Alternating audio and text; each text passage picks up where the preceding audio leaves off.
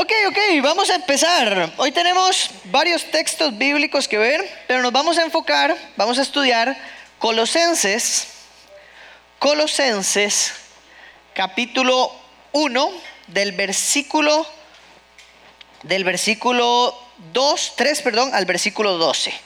Del versículo 3 al versículo 12. Y em, quiero leerles un pasaje antes y está en Mateo capítulo 13, versículo 3 al 9. Y este es un relato donde Jesús está contándole algunas parábolas o enseñando por medio de parábolas a los, a los que lo estaban escuchando. Estaban sus discípulos y habían muchos otros que estaban escuchando. Entonces, dice el versículo 3, y les dijo en parábolas muchas cosas como estas. Un sembrador salió a sembrar.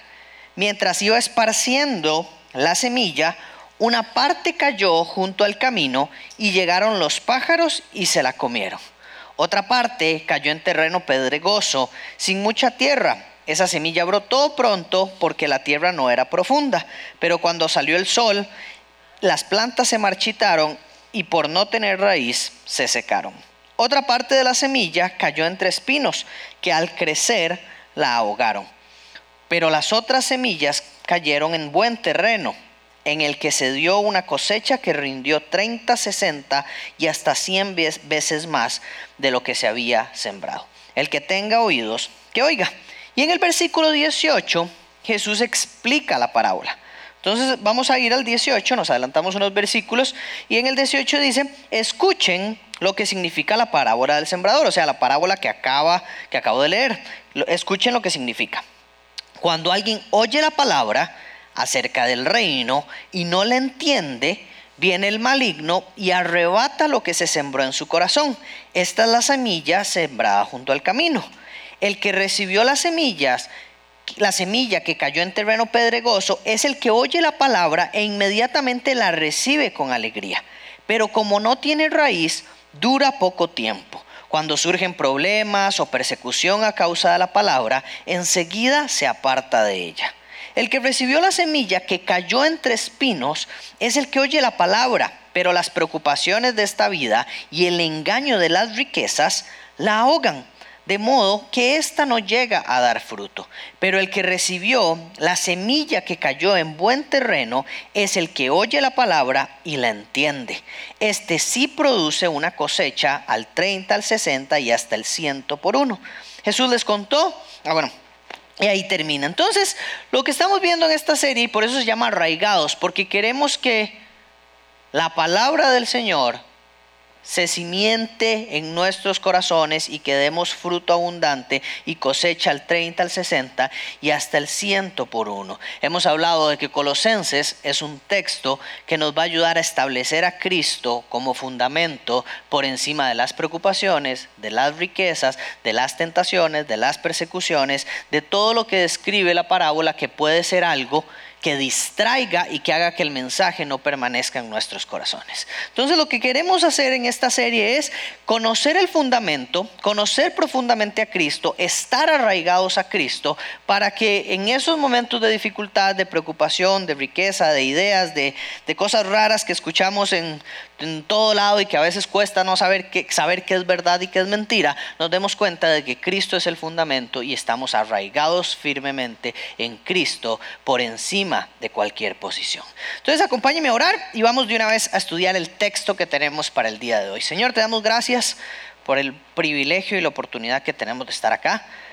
Gracias Señor por tu palabra, que la tenemos con tanta facilidad y, y que es accesible en múltiples formas para nosotros, Señor. Te pedimos que tu palabra hoy hable a nuestros corazones, que este tiempo de enseñanza sea un tiempo dirigido por vos que sea tu Espíritu Santo el que hable y que no sea yo, Señor, y que de verdad seamos guiados hacia, hacia la obediencia, hacia la santidad y hacia tu voluntad, Señor, en el nombre poderoso de Jesús. Amén. Dice Colosenses, y recuerden un poquito de contexto, esta es una carta que Pablo envía a la iglesia en Colosas. ¿Verdad? Entonces estamos en la parte introductoria de la carta. La semana pasada vimos el saludo, hablamos de quién era Pablo, de dónde venía la carta. Si usted se perdió el mensaje, puede escuchar el podcast y repasar algunos de los puntos que estuvimos conversando la semana pasada. Hoy ya vamos a introducirnos más en qué es lo que está diciendo Pablo desde las primeras letras de su carta. Y dice el versículo 3, damos gracias a Dios, el Padre de nuestro Señor Jesucristo orando siempre por ustedes, pues hemos oído de su fe en Cristo Jesús y del amor que tienen por todos los santos, a causa de la esperanza reservada para ustedes en los cielos. De esta esperanza ustedes oyeron antes en la palabra de verdad, el Evangelio, que ha llegado hasta ustedes. Así como todo el mundo, como en todo el mundo, está dando fruto constantemente y creciendo, así lo ha estado haciendo también en ustedes, desde el día que oyeron y comprendieron la gracia de Dios en verdad. Así ustedes lo aprendieron de Epafras, nuestro amado consiervo, quien es el fiel servidor de Cristo de parte nuestra, el cual también nos informó acerca del amor de ustedes en el Espíritu por esta razón, también nosotros, desde el día que lo supimos, no hemos cesado de orar por ustedes, pidiendo que sean llenos del conocimiento de su voluntad en toda sabiduría y comprensión espiritual, para que anden como es digno del Señor haciendo en todo lo que le agrada, dando fruto en toda buena obra y creciendo en el conocimiento de Dios. Rogamos que ustedes sean fortalecidos con todo poder según la potencia de su gloria, para obtener toda perseverancia y paciencia con gozo, dando gracias al Padre que nos ha capacitado para compartir la herencia de los santos en la luz. Ese es el texto que vamos a ir desmenuzando hoy y hay cosas muy interesantes que vemos. Lo primero que vemos es que Pablo está contándole a la iglesia sus motivos de oración. Pablo está hablando con ellos y está contándoles por qué está orando por ellos. Y nos encontramos, aquí no se puede ver tal vez, pero si se ve el texto completo, nos encontramos dos partes. La primera parte, Pablo está dando gracias a Dios por cosas que ellos están viviendo. Y la segunda parte son las peticiones a Dios eh, con respecto a la iglesia. Entonces la primera parte son como agradecimientos de Pablo y la segunda parte son peticiones de Pablo. Ambos con respecto a la iglesia de Colosas. ¿Verdad? Situaciones particulares que está viviendo esta iglesia y que aplican también a la realidad que podemos ver nosotros. Lo primero que nos encontramos es la primera frase que dice, damos gracias a Dios Padre de nuestro Señor Jesucristo. Y esto podríamos pasarlo por alto. Y decir, ah, sí, todo bien, damos gracias a Dios, Padre nuestro Señor Jesucristo. No pasa nada, lo leemos y podríamos decir que es una, una frase común y corriente. Pero recuerden que una de las intenciones más grandes que tiene Pablo con esta carta es poner a Cristo en el lugar de Cristo. Porque Cristo era un cualquiera, para muchos en este tiempo. Se estaba pensando que sí, era un gran maestro, era alguien que enseñaba, pero no se pensaba que era Salvador ni el Hijo de Dios y que era uno más, un camino más hacia Dios, no el único y verdadero camino. Entonces cuando vemos esto es interesante porque Pablo no dice, damos gracias a Dios, el creador del universo. Damos gracias a Dios el Todopoderoso. Damos gracias a Dios el Padre de nuestros antepasados. Damos gracias a Dios el Dios de Israel. No. Pablo dice, damos gracias a Dios. ¿Quién? El Padre de nuestro Señor Jesucristo. Pablo está aquí dando una verdad que para muchos iba a ser un choque. Tal vez para los de la iglesia no, pero otros que estaban alrededor queriendo meter ideas en la iglesia, iba a ser un choque. ¿Por qué? Porque está diciendo Pablo con solo esta frase sencilla que Jesús es el Hijo de Dios que Jesús es el Hijo de Dios. Y eso confrontaba a aquellos que pensaban que Jesús era un cualquiera, un profeta más, un hablador más, un filósofo más. Jesús es el Hijo de Dios. Y de hecho si vemos este pasaje, la palabra Cristo aparece tres veces en todos los versículos. Y la encontramos en el versículo 1 donde dice, Padre de nuestro Señor Jesucristo. Aquí Pablo establece que el fundamento Cristo es el Hijo de Dios. La segunda vez que aparece, lo vemos en el versículo, el versículo 4, si no me equivoco, dice, hemos oído de su fe en Cristo Jesús. Y aquí está poniendo el fundamento de que Cristo no es solo hijo, ahora está diciendo es Salvador. Porque la fe no está puesta en las obras, la fe no está puesta en las personas, la fe no está puesta en la iglesia, la fe está puesta en Cristo Jesús. Él es el Salvador. Entonces aquí vemos cómo rápidamente Pablo ya establece fundamentos. Él es el Hijo de Dios, Él es el Salvador y después cuando habla de, de Epafras dice, ¿quién es fiel servidor de Cristo? Versículo 7. Ahí son las tres veces donde Pablo menciona a Cristo. Entonces, lo menciona como el Hijo de Dios, lo menciona como el Salvador y lo menciona como Señor. Porque ahora Él es servidor de Cristo. Entonces, con solo esas tres frases que son como para uno cualquier cosa, porque las ha tal vez leído muchas veces en la Biblia o está acostumbrado a leerlas, esto no era así para los que estaban leyendo esta carta por primera vez. Esto representa algo poderoso, es un fundamento poderoso para la iglesia que estaban haciendo en ese tiempo, o que tal vez ya llevaba un tiempo, pero que estaba teniendo estas tensiones de filosofías y corrientes que decían que Jesús no es el Hijo de Dios, que Él no es el camino a la salvación y que no es Señor de nadie. Aquí Pablo establece tres fundamentos rápidamente con tres frases de que es Cristo, el camino, la verdad, la vida, la piedra angular de lo que creemos nosotros. Es la salvación. Y en la próxima semana Pablo va a exponer aún más. Esto es así como una pinceladita, pero la próxima semana vamos a ver toda la exposición de quién es Cristo.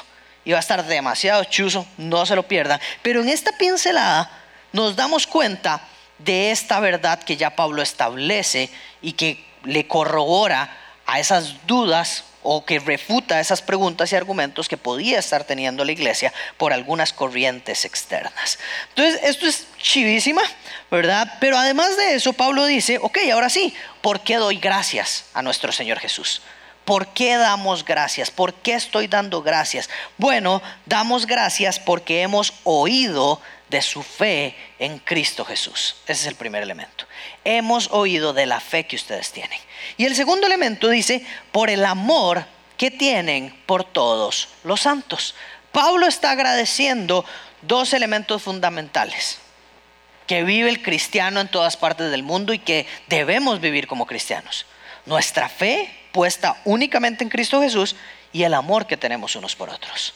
Y la iglesia de Colosas vive estas dos cosas. Y me encanta que después dice, a causa de la esperanza reservada. En la fe, el amor, a causa de la esperanza reservada. Y estas son tres frases que Pablo utiliza mucho en su, en su enseñanza. Amor, fe, perdón, y esperanza. Es uno de los tres elementos favoritos en las enseñanzas de Pablo. Y, aquí vemos que, bueno, la fe definitivamente lo que expresa es la confianza que tiene el creyente en Cristo Jesús. El amor expresa, o más bien la esperanza expresa, la confianza segura del futuro que tiene asegurado el cristiano en Cristo Jesús. Y esta confianza y esta fe se manifiesta y se vive diariamente en el amor. Entonces así es como relaciona estos tres elementos Pablo. La fe es lo que creemos, la esperanza es la recompensa en la que confiamos y el amor es la forma en la que vivimos esas dos cosas ahora aquí en la tierra. Entonces Pablo destaca estos dos elementos de la iglesia. Me encanta que dice su fe y su amor. Y aquí yo me preguntaba, si la gente escuchara de mí, si la gente escuchara de nuestra iglesia, si la gente escuchara de quién soy yo, también darían gracias por nuestra fe y nuestro amor hacia todos los santos. Dirían de Andrés, ay sí, así como los colosenses, yo doy gracias a Dios por la fe que tiene Él y el amor que demuestra a todos los santos. ¿Será que nosotros reconocemos que Jesús es el Hijo de Dios que vivimos nuestra fe, que es evidente nuestra fe o somos cristianos a la secreta donde nuestra fe no es evidente para nadie? ¿Será que no vivimos nuestra fe como corresponde o sí la vivimos como corresponde y que si Pablo escribió una carta para BCP o para Checho o para Horacio o para cualquiera de nosotros diría, doy gracias a Dios por la fe que tienen ustedes. Doy gracias a Dios por la fe que tiene Andrés o no. Sería más bien, pido al Señor porque aumente esa fe, porque si a tonto, ¿Cómo sería? Y la segunda parte, más fregada, ¿no? ¿Tenemos amor por todos los santos? ¿Vivimos el amor unos con otros? ¿Nos amamos mutuamente, como está diciendo aquí Pablo? Y esto es interesante porque aquí vemos que la iglesia de Colosenses sostiene su fe y su amor no en un esfuerzo humano. Porque vea que hay una palabra clave que dice que a causa, dice, doy gracias a Dios por su fe y por su amor a, que tienen por todos los santos a causa de la esperanza reservada. O sea, por la esperanza reservada en los cielos, ustedes viven con fe y viven con amor. La gente aquí entiende que tiene una herencia, una recompensa celestial y que esa recompensa celestial en Cristo les permite ahora vivir el amor de Cristo unos con otros. Es la herencia que tenemos como cristianos y eso es por causa de nuestra fe en Cristo. Entonces es muy interesante ver que nosotros, por causa de lo que creemos, al final de cuentas, vivimos como vivimos. Si nosotros creemos que Cristo es Salvador y que tiene una esperanza eterna para nosotros y que esa esperanza es mejor que lo que vivimos aquí en la tierra, eso va a cambiar mi forma de vivir aquí en la tierra. Eso va a hacer que yo esté arraigado a Cristo y a la vida eterna en vez de estar arraigado a las cosas de la tierra. Hoy muchas de las preocupaciones que nosotros tenemos en el día a día son porque estamos más arraigados a las cosas de la tierra que a las cosas del cielo ay, es que qué camisa me voy a poner, ay, es que qué carro me voy a comprar, ay, es que dónde voy a vivir, ay, es que qué voy a estudiar. Todo lo que nos preocupa son cosas terrenales. ¿Y por qué no pensamos, ay, ¿y qué recompensas voy a tener en la eternidad? ¿Qué estoy haciendo por esforzarme para tener recompensas, tesoros en el cielo? ¿Cómo puedo hacer más? ¿Qué más puedo dar? ¿Qué más puedo entregar? ¿Cómo puedo servir más al Señor en este ratito que estoy? Porque allá la quiero pasar súper bien. Entonces, nuestra vida, si nosotros no tenemos esta esperanza futura, en nuestra mente, como decía Pablo, con los pies en la tierra, pero con la mirada puesta en lo eterno, en lo celestial, si nosotros no vivimos así, entonces vamos a pasar arraigados a las cosas terrenales. Vamos a pasar siempre como esa semilla que no da fruto porque las preocupaciones de la vida eh, son los espinos que no permitieron que dieran fruto. No podemos vivir arraigados a las cosas de esta tierra si creemos que tenemos una esperanza celestial que tenemos una esperanza reservada para nosotros.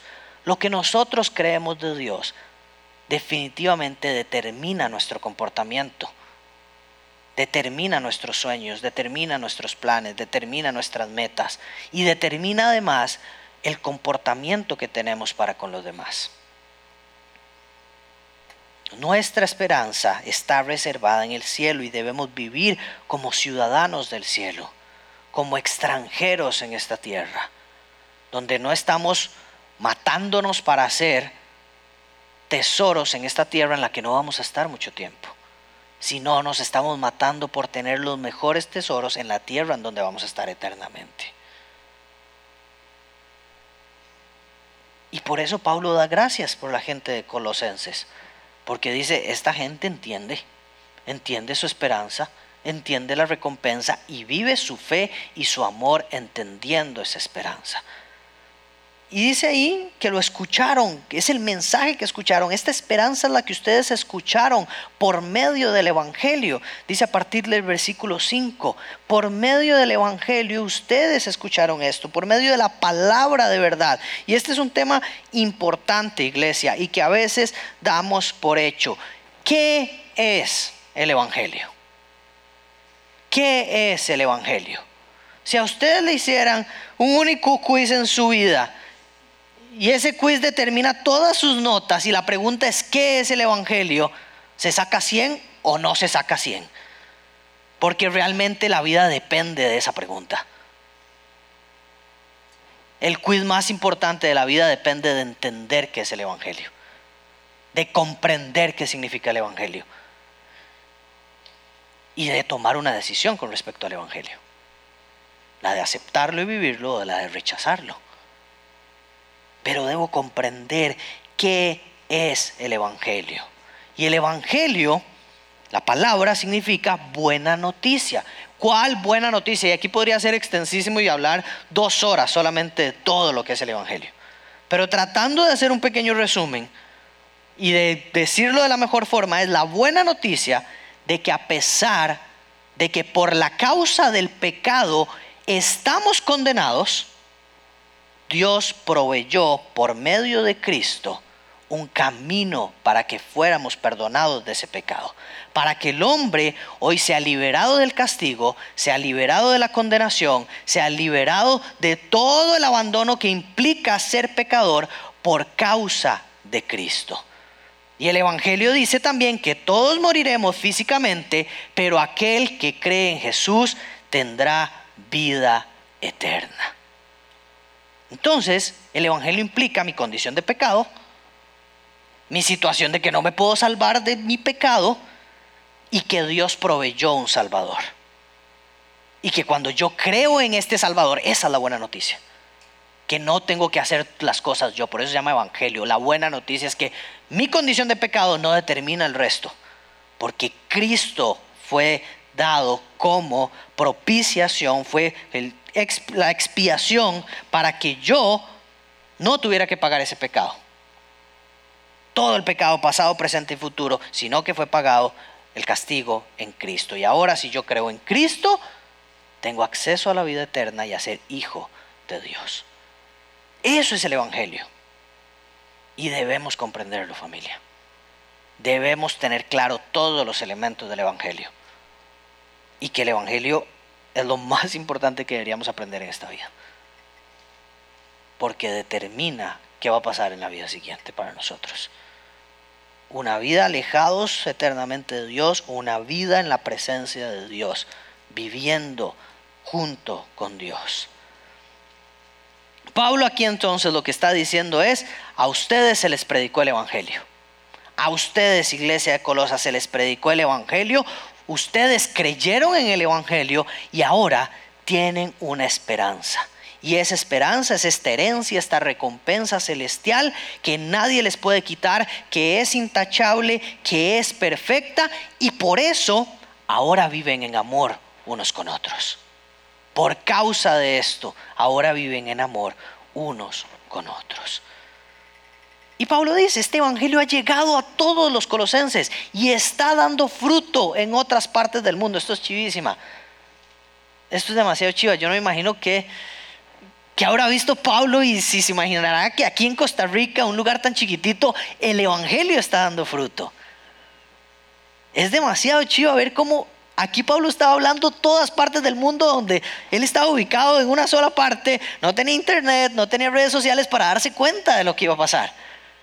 Pero es impresionante ver cómo esto es verdad. El Evangelio está llegando a todas partes del mundo y está dando fruto. Eso fue hace dos mil años y sigue siendo verdad y es emocionante ver que el Evangelio sigue dando fruto. Que Dios está transformando a las personas. Que ahora nosotros a miles de kilómetros de distancia y años de distancia tenemos la misma fe en Cristo que la iglesia de Colosenses. Y podemos vivir y actuar en el mismo amor que tienen ellos. Entonces, repasando, ellos tienen fe y aman a los demás porque esperan su recompensa en el cielo, porque hay un buen futuro reservado en el cielo para nosotros. Y aquí es importante entender que nuestra fe y nuestro amor no es filantropía. No es que es porque somos buenas personas, no es porque somos muy tuanis, no es porque somos muy cariñosos, no. El amor incondicional que nosotros debemos de vivir entre nosotros, con nuestros amigos, con nuestros conocidos e incluso con nuestros enemigos, es porque Jesús nos amó primero. Es por causa de Cristo, es por causa del Evangelio. Nuestro amor es el fruto del Evangelio, es el resultado del Evangelio. El resultado del Evangelio aquí en las cuatro paredes o aquí en esta tierra es vivir en obediencia y el amor de Cristo unos con otros. Dice Primera de Juan 3, 14 y 16. Nosotros sabemos, y ojo esto, póngalo muy atención, pongan mucha atención. Nosotros sabemos que hemos pasado de muerte a vida porque amamos a los hermanos. Nosotros sabemos que hemos pasado de muerte a vida porque amamos a los hermanos. El que no ama permanece en muerte. Todo el que aborrece a su hermano, ojo, es un asesino. Y ustedes saben que ningún asesino tiene vida eterna permanente en él. En esto conocemos el amor, en que Él puso su vida por nosotros. Y ojo esta parte, también nosotros debemos poner nuestras vidas por los hermanos. ¿Qué diría Pablo si escribiera una carta a nosotros? ¿Que vivimos este amor? o que nosotros anteponemos nuestra vida siempre por encima de la de nuestros hermanos. O que nosotros pasamos más preocupados de nosotros mismos que de nuestros hermanos. Familia, el amor que vivimos nosotros es algo serio para el Señor. No es un vacilón de que ah, ámense si quieren. No, es un mandato. Ámense unos a otros amen a sus enemigos, bendigan a sus enemigos, amen a los demás como se aman a ustedes mismos, amen al Señor y amen al prójimo. Él dijo, son los mandatos más importantes. En esto se resume toda la ley, dijo Jesús. Eh, esto no es a la ligera. Amar a todos los santos, a todos los hermanos cristianos es un tema serio. Y en la familia de Dios siempre hay personas complicadas. Siempre hay personas insoportables. Siempre hay personas que caen mal. Pero aquí es donde tenemos que aprender a amarnos como Cristo nos ha amado a nosotros. Si no, ¿dónde vamos a aprender a amar como Cristo amó?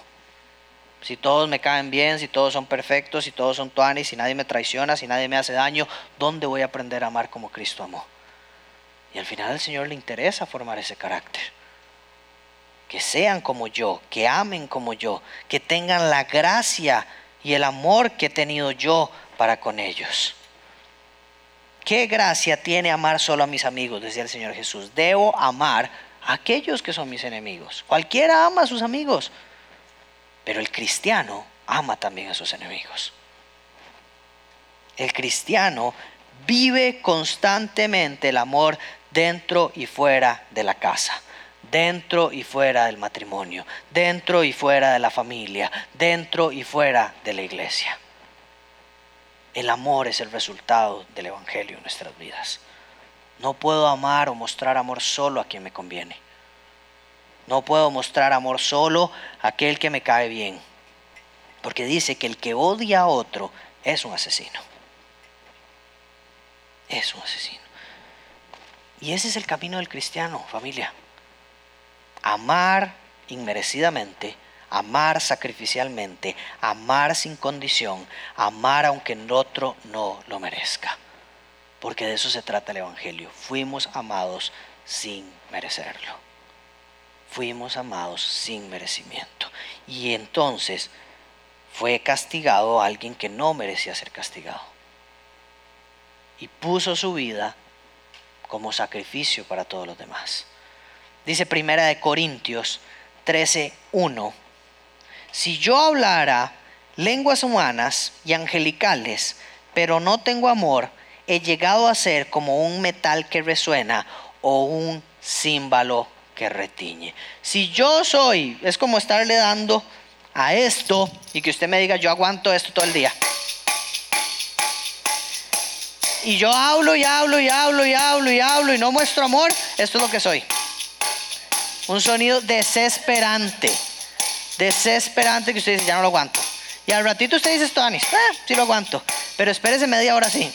Alguien viene y me arrea, seguro. Si usted es muy talentoso, si usted es muy bueno, si usted es muy carga, si usted tiene demasiados dones, si usted habla en siete mil idiomas y lenguas angelicales y es el más espiritual que casi levita, pero no ama y no muestra amor, usted suena así cada vez que habla usted es desesperante. Nadie quiere escucharlo a uno así. Y esto no solo pasa en la iglesia. pasa principalmente en la casa. Si uno no tiene la capacidad de hablar en amor, así suena a los oídos de su esposa. Así suena a los oídos de su papá, así suena a los oídos de sus hijos, así suena a los oídos de su novio, de su novia, de su, de su futura esposa, su abuelito. así suena uno.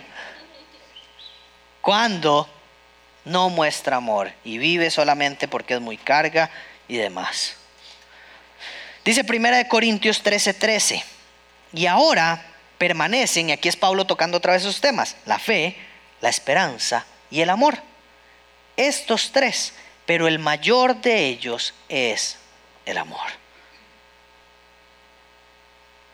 Si uno quiere evangelizar y alcanzar a otros, debe amar como amo Cristo. Es el camino.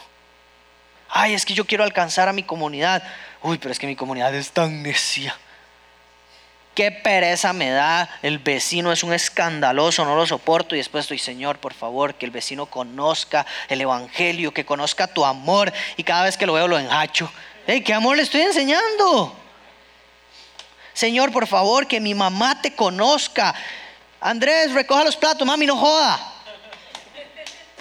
De ahí, compa, ¿cómo va a conocer el amor? ¿Cómo va a evangelizar usted si usted no ama a las personas como Cristo las amó? Cristo amó a sus discípulos apasionadamente, dio su vida por ellos antes de dar su vida literalmente por ellos. Cristo los amó demasiado, estuvo con ellos, les aguantó todos los berrinches, les aguantó todas las preguntas que decía que, ¿cuándo van a aprender muchachos? Les aguantó todo eso con amor antes de hacer la obra redentora. Y nosotros queremos hacer la obra redentora y nunca amar. Queremos, ay, sí, hay que predicar el Evangelio, pero no amo, no trato bien, no cuido. No, tenemos que mostrar el amor de Cristo. Y Pablo da gracias a Dios porque esta iglesia es un ejemplo de esto. Esta iglesia es un ejemplo, me refiero a Colosas, esta iglesia colosense es un ejemplo de esto. No digo que no seamos un ejemplo, pero estoy hablando que Pablo está hablando de esto. ya nosotros tenemos que evaluarnos. Pablo da gracias a Dios por ellos y viven esto. Entonces debemos mirarnos nosotros y decir, ¿será que vivimos como viven ellos? ¿Será que cuando viene alguien por primera vez pasando por esa puerta y se viste totalmente diferente a nosotros, nos acercamos a esa persona con amor?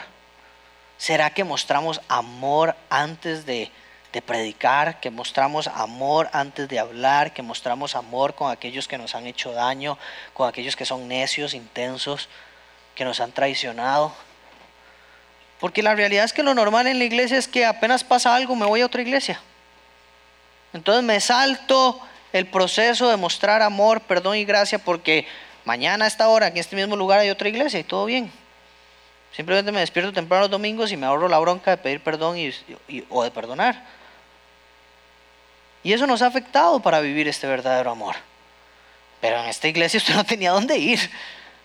No era como que tenía una iglesia vecina, no tenía una iglesia al frente o atrás, no, seguro eran kilómetros para ir a otra iglesia. Y tal vez usted lo dejaba entrar a otra iglesia, pero porque tal vez decían, no, usted viene de Colosas y usted se portó mal, a ver qué hace. Pero entonces ellos tenían que resolver sus broncas. Tenían que mostrarse amor, tenían que perdonarse, tenían que escuchar esta carta, leer esta carta y decir, sigamos amándonos como lo hemos hecho. Hey, compas, vean lo que está diciendo Pablo y ustedes dos por allá no lo están haciendo. Mejor hagámoslo porque después dicen que esa carta no era verdad. Pongámosle a amarnos. Esas son suposiciones, nada más. Pero me imagino algo así. No es como ahora que usted simplemente no resuelve el conflicto y jala. Y eso a veces lo trasladamos a nuestras esferas familiares. Me voy de la casa, no resuelvo, ya no voy a vivir con mis tatas porque no resolví nunca los problemas, me quiero ir de la casa porque no resolví los problemas, pero pocas veces nos vamos cerrando bien las puertas y cerrando bien los ciclos. Entonces vivamos con fe y con amor en Cristo como Señor y Salvador, entendiendo que tenemos una esperanza y que el fruto de esta esperanza es esa fe y ese amor. Y esta es solo la primera parte de eso. La segunda parte son las peticiones de Pablo.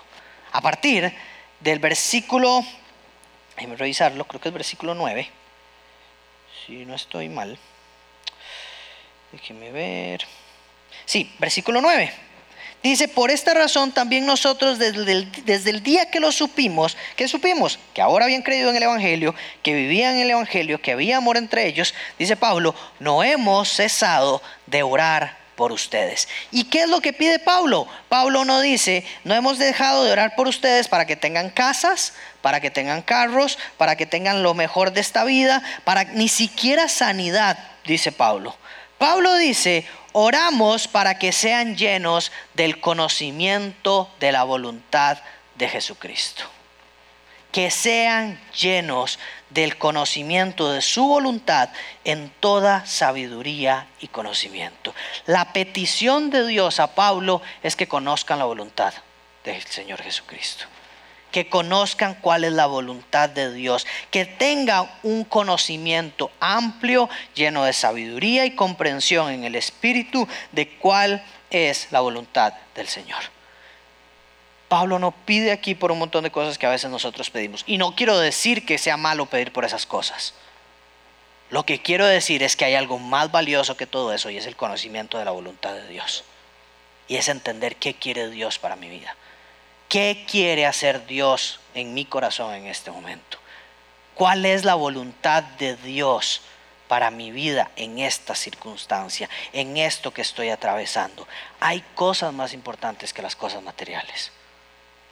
Y una de ellas es conocer la voluntad del Señor. Conocer la voluntad de Dios en medio de un tiempo de crisis es más importante que tener el dinero para salir de esa crisis conocer la voluntad de Dios en medio de la crianza de mis hijos es más importante que tener todos los recursos que necesito para mis hijos. Porque cuando yo conozco la voluntad del Señor, vivo, y es lo que dice ahí, agradando al Señor y como es digno del Señor, que es lo siguiente. Dice el texto, que conozcan la voluntad del Señor para que anden como es digno del Señor, primer elemento, anden como es digno del Señor. Segundo, para que hagan en todo lo que a Él agrada, para que den fruto en toda buena obra y para que crezcan en el conocimiento de Dios. Cuatro razones por las cuales debemos pedir al Señor que su voluntad, que el conocimiento de su voluntad crezca en nuestras vidas. Si nosotros, lo que está diciendo aquí el texto en palabras más fáciles es, si nosotros entendemos cuál es la voluntad del Señor, vamos a aprender a hacer lo que a Él le agrada. Si nosotros sabemos cuál es la voluntad del Señor, vamos a andar como es digno del Señor. Si nosotros conocemos cuál es la voluntad de Dios, vamos a dar fruto en toda buena obra. Y si vamos conociendo cuál es la voluntad del Señor, creceremos en el conocimiento de Dios. ¿Cuánto me esfuerzo yo por conocer la voluntad de Dios en medio de las circunstancias que estoy atravesando. A veces ni pregunto y resuelvo. Señor, ¿cuál es tu voluntad en esto que quiero hacer? Señor, ¿cuál es tu voluntad en esto que queremos hacer como iglesia? Señor, ¿cuál es tu voluntad en medio de lo que estoy viviendo como matrimonio, como familia, como hermano, como hermana? ¿Cuál es tu voluntad en medio de esta crisis laboral que estoy atravesando? ¿Cuál es tu voluntad para mi vida, Señor? ¿Cuánto me esfuerzo por conocer, por pedirle al Señor que revele su voluntad en esas cosas? Para poder vivir agradándolo, para poder vivir dando buen fruto. Y cuando entendemos eso, probablemente la carga se vuelva más ligera. Probablemente la carga se vuelva más ligera porque entendemos que hay un propósito mayor y es la voluntad de Dios. Cuando yo entiendo por qué estoy en un lugar, a pesar de que no me guste ese lugar, entiendo que hay algo más grande que mis deseos y entonces sigo adelante porque es la voluntad de Dios. Cuando yo entiendo, por ejemplo, en mi matrimonio que la voluntad de Dios es que permanezcamos juntos hasta el final, con un amor incondicional, entonces me esfuerzo más allá de mis propias fuerzas por cumplir con esa voluntad del Señor. Cuando yo entiendo que la voluntad del Señor es que yo administre mi dinero sabiendo que es de Él y que debe ser para todo lo que Él quiera, entonces a mí me da gusto dar con alegría, porque entiendo que la voluntad del Señor es dar con alegría, porque el dinero es de Él. Cuando yo entiendo que la iglesia es del Señor y que la voluntad del Señor es que sea una iglesia que ame, que tenga fe y que alcance a otros, estoy dispuesto a hacer lo que sea necesario por vivir esos tres elementos, aunque a veces duela, aunque a veces sea cansado o aunque a veces la carga sea dura. Cuando entendemos la voluntad del Señor en medio de los procesos, tenemos esperanza de que vale la pena hacer lo que estamos haciendo. Me encanta la historia de José. Porque José, uno diría la lee a la ligera, pero José es alguien que fue vendido por sus hermanos. Vendido por sus hermanos. Ahí, deme cualquier cosa, llévese a este chamaco, deme unas moneditas, lléveselo de aquí. Lo vendieron y le dijeron a su papá que lo, que lo había asesinado a alguien. ¿Cómo se vive después de eso? ¿Cómo se vive después de que fui vendido? ¿Cómo se vive? Es que a veces uno dice, mis hermanos son unas ratas, me hicieron una ratada, pero probablemente, no, y probablemente no, estoy seguro que aquí a nadie lo han vendido. Tal vez a Checho le han dado ganas de vender a Valeria, pero no la ha vendido. Entonces, ¿cómo se vive después de que a uno lo venden? ¿Dónde queda su valor? ¿Dónde queda su identidad? ¿Dónde queda todo lo que usted ha venido construyendo tal vez. Pero me encanta que José, a pesar de haber sido vendido, a pesar de después de estar en la cárcel injustamente, él siempre tiene todo el empeño, toda la esperanza, todas las pilas, siempre está poniéndole, porque él sabía cuál era la voluntad del Señor desde que era niño. El Señor le había revelado cuál era la voluntad de, Dios para él, que él iba a servir a sus hermanos, que él iba a ser de bendición para su familia, que él iba a estar ahí arriba proveyendo y que se iban a inclinar ante él. Eso era lo que él había visto desde pequeño y eso es lo que lo sostiene en el tiempo, es la voluntad que el Señor le había revelado desde pequeñito. Otro caso claro es el de Jesús. Jesús está orando y dice, Señor, pasa de mí esta copa, pero que se haga tu voluntad. Jesús entiende que la voluntad de Dios es primero. La voluntad del Padre es primero. Está por encima de la suya y eso le ayuda a perseverar hasta el final. Si nosotros no nos esforzamos por conocer la voluntad del Padre, por vivir la voluntad del Padre, cualquier cosa va a ser molesta como cristianos.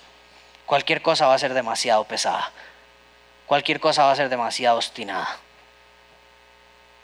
porque no comprendemos cuál es la voluntad del Señor para esto. Es demasiado complicado amar a mi esposa, amar a mi mamá, amar a mi familia, amar a mis hijos, amar a mi iglesia, eh, quedarme horas extra, hacer más, eh, dar más dinero a la iglesia. Todo es complicado. Porque no entiendo cuál es la voluntad del Señor en medio de todas estas cosas. Pero cuando la entiendo puedo agradar al Señor con todo lo que hago en mi vida. Entonces Pablo dice, Señor, por favor, que crezcan en el conocimiento de su voluntad. Y lo segundo que dice es, Señor, por favor, que sean fortalecidos con todo el poder según la potencia de su gloria. Esto es chidosísimo. Suena así como todopoderoso y es demasiado chido. Sean fortalecidos, no un poquito. Pablo dice, con todo el poder, según la potencia de la gloria de Dios. Dice Isaías que toda la tierra está llena de su gloria. Entonces, toda esa potencia es la que Pablo está diciendo, Señor, fortalécelos con toda esa potencia. Fortalécelos con toda esa potencia, con todo ese poder. ¿Para qué? Y lo explica claramente y ahí es donde dice, ah, ya entiendo, ¿para qué? Para que puedan perseverar, para que puedan tener paciencia con gozo. Sí que tú, Anis, Nadie tiene paciencia con gozo. Nadie sabe esperar con gozo. Por eso necesitamos ser fortalecidos con toda la potencia de la gloria de Dios. Porque esperar una esposa, esperar un hijo que no llega, esperar un hijo que cambie, esperar eh, un trabajo correcto, esperar la casa que uno quiere, esperar el propósito de Dios para mi vida, no se espera con gozo casi nunca. Normalmente lo esperamos con queja, con afán, con enojo, llevándonos delante a todo el mundo sin importar lo que pase, pero no lo hacemos con gozo. Pablo sabe que en medio de los procesos no siempre tenemos las suficientes fuerzas para escoger a Dios y para escoger la voluntad de Dios, sino que en muchas ocasiones en medio de los procesos pecamos, dañamos, lastimamos, herimos y nos olvidamos del amor que tenemos que tener por todos los santos. Pablo aquí le pide al Señor una petición que creo que todos debemos hacer unos por otros. Y es que la misma potencia que levantó a Cristo de los muertos sea esa misma potencia que nos fortalece a nosotros para saber esperar con gozo, para tener esperanza con gozo, para ser pacientes a la venida del Señor llenos de gozo, para ser pacientes a que se resuelvan las cosas o que pase lo que tenga que pasar con gozo a ser pacientes a que aquel cambio que nunca cambie con gozo. Y aquí debemos entender, familia, que esto es algo que no podemos hacer en nuestras fuerzas. No podemos hacerlo en nuestras fuerzas. Necesitamos de todo el poder de Dios. Necesitamos de todo el poder de Dios para perseverar y tener paciencia con gozo, para poder amarnos unos a otros mientras esperamos a Cristo necesitamos del poder de Dios para amar al insoportable, para amar al grosero, para amar al que hizo daño, para amar al traicionero, para amar a todo aquel que de alguna u otra forma me ha lastimado. Pablo aquí encierra perfectamente lo que dice al principio. Esta iglesia de Colosenses vive la fe, vive el amor a causa de la esperanza.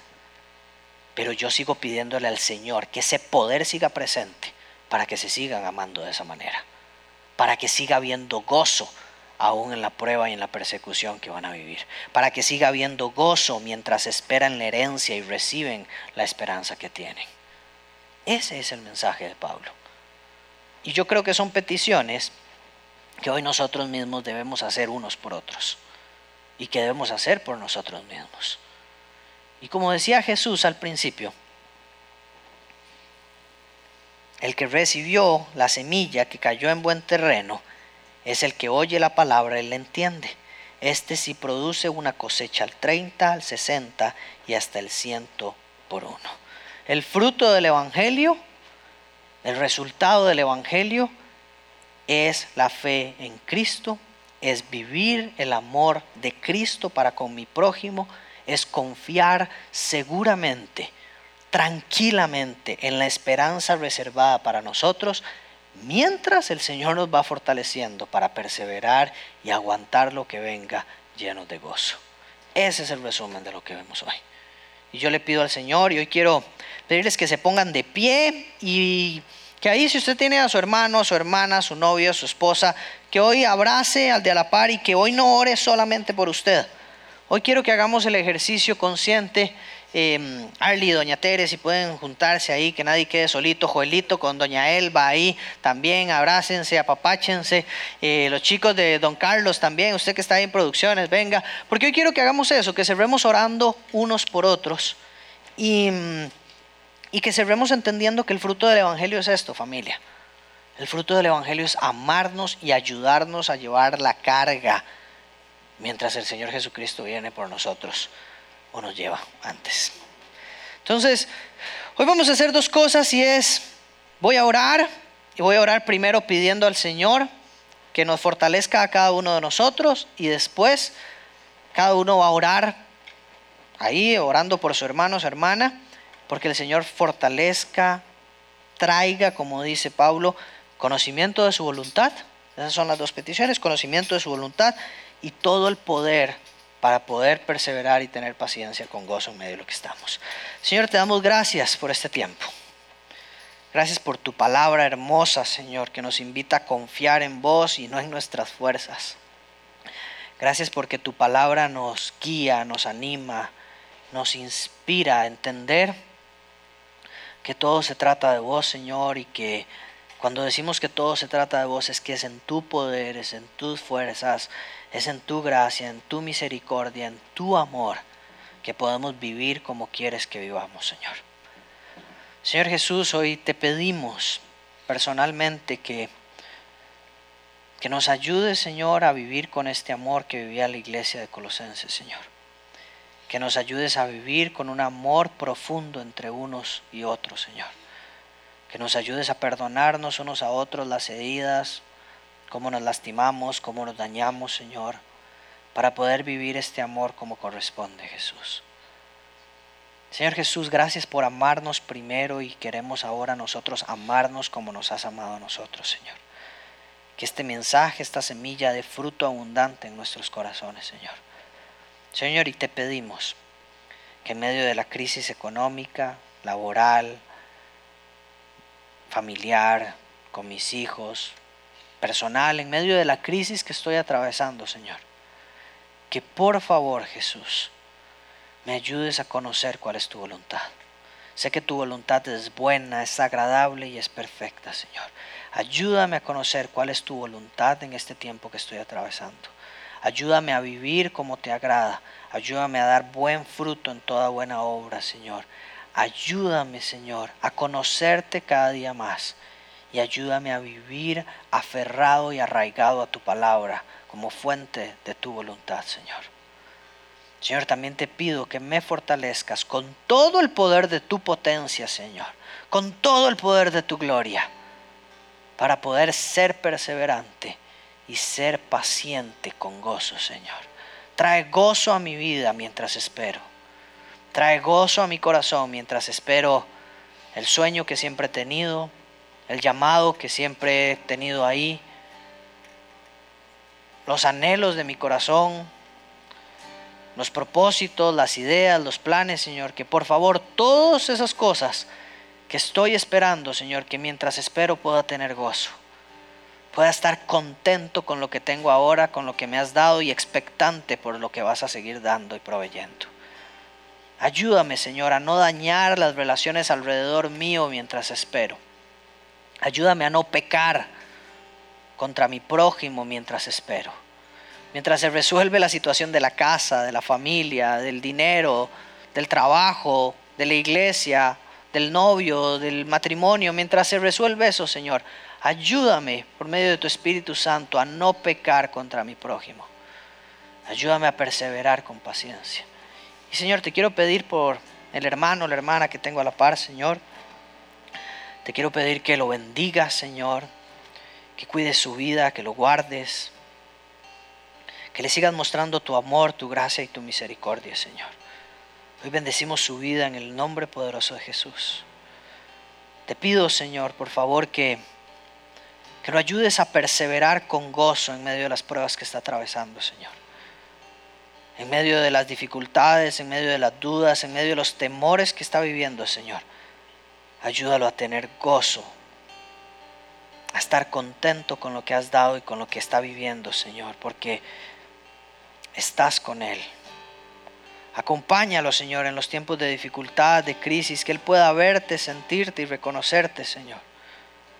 Bendecimos su vida en el nombre poderoso de Jesús y te pedimos, Señor, que le permitas conocer cuál es tu voluntad en medio de lo que están atravesando. Que le permitas conocer cuáles son tus planes y tus sueños en medio de lo que él está viviendo. Y que lo ayudes a perseverar y ser paciente con todo gozo basado en el todo poder que tienes y que has puesto en su vida por medio de tu Espíritu Santo, Señor. Señor, bendecimos a tu iglesia en todas partes del mundo. Señor, que por favor tu iglesia en todas partes del mundo sea cada vez más como esta iglesia de Colosenses, Señor que se amen mutuamente, que se restauren mutuamente, que se cuiden mutuamente, que se muestren el amor por todos los santos, como Cristo ha mostrado su amor a toda la iglesia. Bendecimos, Señor, el cuerpo de Cristo. Te pedimos que se levanten líderes que traigan verdad, que prediquen el Evangelio como Pablo, como Epafra, Señor, que sean valientes para predicar tu verdad y que esto transforme los corazones de muchos, Señor, que están perdidos. En el nombre poderoso de Cristo Jesús. Amén.